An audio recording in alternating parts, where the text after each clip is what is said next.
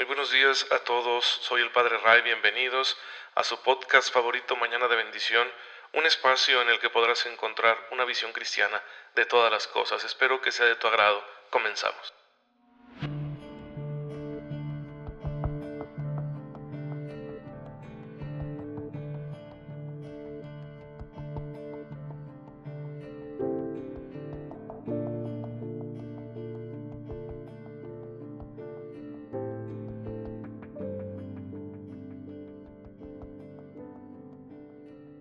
Muy feliz miércoles tengan todos ustedes, queridos hermanos. Les envía un fuerte abrazo y un cordial saludo su amigo el Padre Ray. Bienvenidos a este nuevo episodio de su podcast católico favorito, Mañana de Bendición. El día de hoy su servidor descansa y por eso no tendremos transmisión en vivo en Facebook, pero ya saben que este podcast les puede llegar a través de WhatsApp, a través de Telegram y que también se encuentra guardado en la plataforma SoundCloud para que todos puedan acceder a él y al resto del contenido de audio que estamos produciendo con el único fin de evangelizar. Bueno, la iglesia hoy nos invita a recordar a un santo muy poco conocido, pero de vida muy interesante. Su nombre es Anicio, San Anicio, obispo de Tesalónica, nacido en el siglo V. En su juventud se acerca al obispo de ese lugar para aprender de él el camino de Cristo. El obispo confía en él y le hace sacerdote y posteriormente lo sucederá como obispo de esa misma ciudad.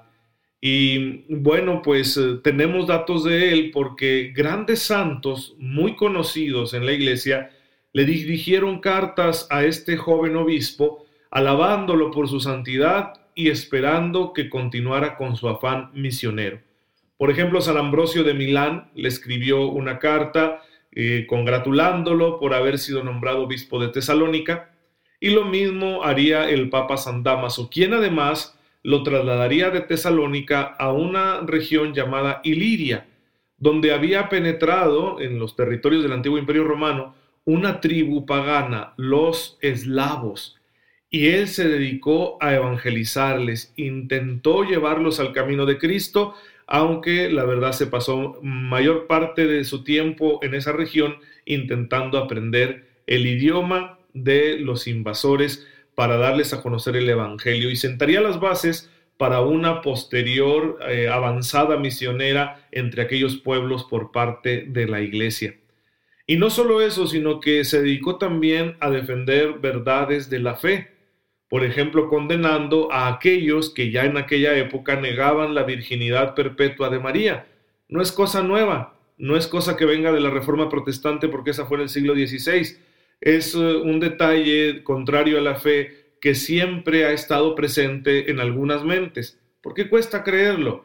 Porque como a la mayoría de nosotros nos es difícil vivir nuestra vida en castidad, no se diga una perpetua virginidad, pues entonces ellos se dedican a negar esta parte de nuestra fe. Sin embargo, siguiendo las escrituras y la doctrina de los santos padres anteriores, pues este santo obispo se dedicó a defender esa verdad.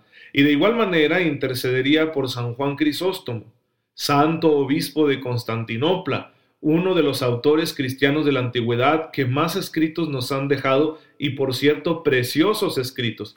Yo les invito a que lo leen y van a encontrar mucha literatura de él, pueden leerla y se van a sentir ustedes muy identificados con la manera de predicar de este gran santo, eh, que aunque lleva el nombre de Juan, se le puso el apodo de Crisóstomo, que significa boca de oro, precisamente por su elocuencia. Sin embargo, muchos le tenían envidia y querían quitarlo de la sede de Constantinopla, porque políticamente hablando en aquel entonces era la ciudad más importante y claro que había muchos que querían ser obispos de ese lugar, pero bueno, uno de los que defendió a San Juan Crisóstomo es el santo del que estamos hablando hoy, San Anicio de Tesalónica.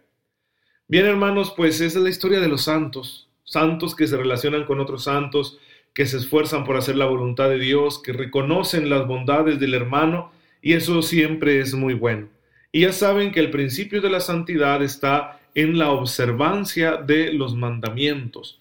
No hay un solo santo que no haya comenzado por ahí. Así que hay que conocer bien los mandamientos para cumplirlos con fidelidad porque ese es el inicio de la santidad. Es lo primero que el Señor nos va a pedir. Dice el Catecismo de la Iglesia Católica en el número 2402 que todos los bienes que hemos recibido de Dios están destinados al bien universal. ¿Sí? Todas las cosas que terrenalmente nosotros encontramos son para que toda la humanidad sea feliz, no solo unos cuantos. Sin embargo, a pesar de que los bienes de la creación están destinados a todo el género humano, es lícito que cada individuo se apropie de algunos bienes para garantizar su propia libertad y su dignidad, para garantizar la dignidad de la vida de su familia, para ayudar a atender las necesidades fundamentales de aquellos que están bajo su cuidado. Pero esta distribución de bienes debe hacerse posible de tal manera que se viva una solidaridad natural entre los hombres. Entonces, el derecho a la propiedad privada no es una realidad absoluta. ¿Es algo que corresponde a la dignidad del hombre? Sí. Recuerden que siempre una idea fundamental cuando estamos hablando de la moral católica, de los mandamientos, es que todo gira en torno a la dignidad del ser humano, una dignidad que Dios nos pide respetar. Y es ahí donde nace el derecho a la propiedad privada, porque necesitamos de ciertos bienes para asegurar nuestra vida digna y la de nuestra familia. Sin embargo, no es un derecho absoluto porque no anula el hecho de que todos los bienes tienen un destino universal, es decir, son para todo el género humano. Por eso el hombre, cuando se sirve de los bienes de la tierra, debe considerar las cosas que está poseyendo legítimamente, no solo como suyas, sino también como comunes, en el sentido de que puedan aprovechar no solo a él, sino también a los demás. Voy a intentar explicarlo con un ejemplo muy práctico que quizá nos ayude a entenderlo mejor, porque suele este tema generar confusión. ¿Sí? Por un lado estamos afirmando el derecho a la propiedad privada y por el otro lado estamos afirmando que todos los bienes están destinados al bien común de toda la humanidad. Entonces aquí les doy un ejemplo. Tú tienes derecho a una casa, a tener una casa en propiedad. Y entonces la nación y la sociedad te reconocen la posesión de un terreno y de lo que esté construido en ese terreno. Y para gozar de ese derecho, tú realizas una serie de aportaciones a la sociedad, porque pagas tus impuestos. Y parte de esos impuestos permiten que haya frente a tu casa una calle de libre circulación. Como la vida moderna ha traído sus avances, entonces tu propiedad tiene que adaptarse a esos avances y por eso se te permite tener un acceso a esa calle. Te permiten tener una cochera para que introduzcas el auto en tu casa lo resguardes y puedas acceder fácilmente con él a la calle para circular libremente. Sin embargo, la parte de tu casa que colinde con la calle, pero que no sea cochera, no es tu estacionamiento privado, sino que es público. Y tú dices, pero ¿por qué es público si estoy yo pagando por ello? Bueno, porque el bien común es muy importante y para que todos circulemos libremente y tengamos espacios en la calle donde poder estacionarnos, pagamos por esas calles, pagamos por esos espacios sin que sean de nuestra propiedad. Así es como se equilibra el derecho a la propiedad privada y el destino universal de los bienes. Con este ejemplo creo que queda claro esa balanza, ese equilibrio que se está buscando entre dos verdades, dos realidades que ambas proceden de Dios, que ambas contribuyen a la dignidad del ser humano. Si yo fuera muy egoísta y entonces dijera, como estoy pagando los impuestos, entonces estos espacios son mi estacionamiento privado para poner ahí todos mis vehículos, estaré siendo egoísta.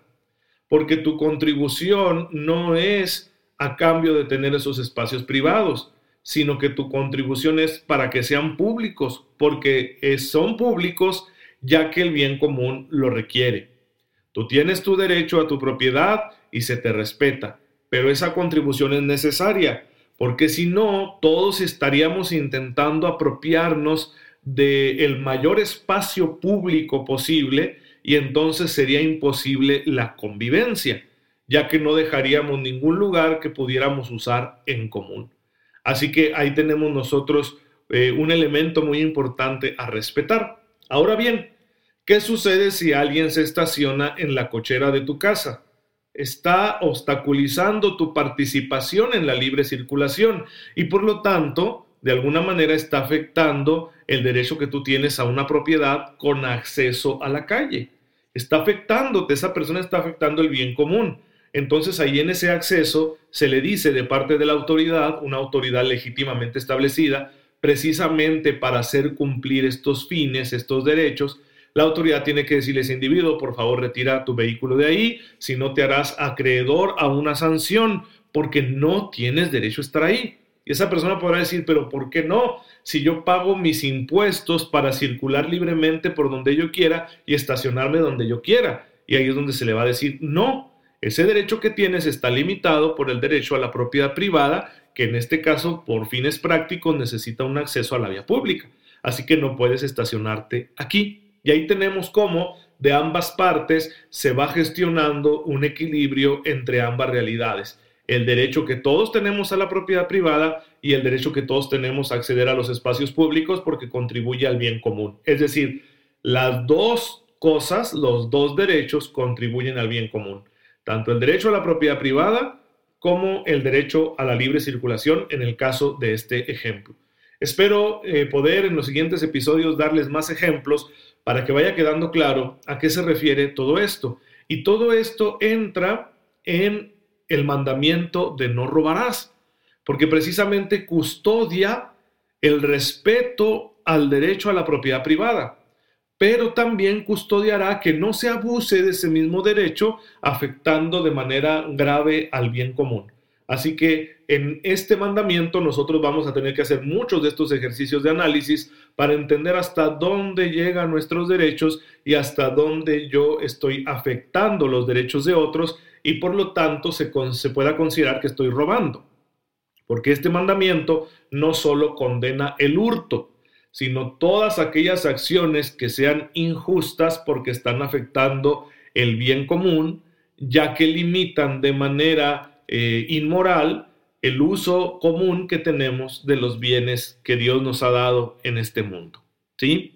Entonces, va a estar bien interesante y vamos a tener que echarle cabeza para poder comprender algunos aspectos que están custodiados por este mandamiento, ya que no nos vamos a limitar simplemente a condenar el hurto. Yo supongo que todos ustedes condenan esta acción, que no necesito convencerlos de que está mal. Así que no tendría caso, si el mandamiento solo se refiriera a condenar el, hurto, pues no tendría caso que estuviera aquí haciendo yo esta explicación. Pero viene al caso porque no se va a limitar el mandamiento a ello. Recuerden que todos los mandamientos nosotros los interpretamos a la manera de Cristo. Es decir, con la amplitud de miras que él tuvo, que siendo el verbo encarnado, Dios hecho hombre, llevó la ley que había recibido el pueblo de Israel por medio de Moisés a su plenitud. Por eso interpretaremos los mandamientos de esta forma amplia, no limitándonos a lo que dice la letra del mismo sino con el Espíritu de Cristo, desde el corazón de Cristo, según sus enseñanzas morales, las cuales podemos encontrar principalmente en el Sermón de la Montaña, en el Evangelio de San Mateo, capítulos 5, 6 y 7, que yo les recomiendo estar leyendo y releyendo constantemente. De manera que así podamos revisar nuestra vida personal, nuestras acciones, y no sea que estemos abusando de nuestro derecho a la propiedad y estemos nosotros lastimando el bien común. Y de eso hay que hacer un examen de conciencia y hay que a veces acusarnos en confesión de todas las veces en que, como yo tengo mi derecho a la propiedad privada, entonces voy a hacer lo que yo quiero sin importarme lo de los demás. No, ahí estaríamos nosotros ofendiendo el séptimo mandamiento. Pues bueno, hermanos, esta es la enseñanza del día de hoy. Espero que sea de utilidad para todos ustedes en su vida cristiana. Recuerden que como católicos tenemos el deber de formar bien nuestra conciencia. Pero vamos a terminar aquí dándole gracias a Dios. Te damos gracias, Señor, porque permites que todos nosotros, como hijos tuyos, compartamos los bienes de la tierra. Ayúdanos a hacer de ellos el mejor uso posible, respetando siempre el derecho que tienen los demás a llevar, al igual que nosotros, una vida digna. Te pedimos esto por Jesucristo nuestro Señor. Amén. El Señor esté con ustedes. La bendición de Dios Todopoderoso, Padre, Hijo y Espíritu Santo, descienda sobre ustedes y les acompañe siempre. Muchas gracias por estar con su servidor en sintonía en este podcast. Oren por mí, yo lo hago por ustedes y nos vemos mañana si Dios lo permite.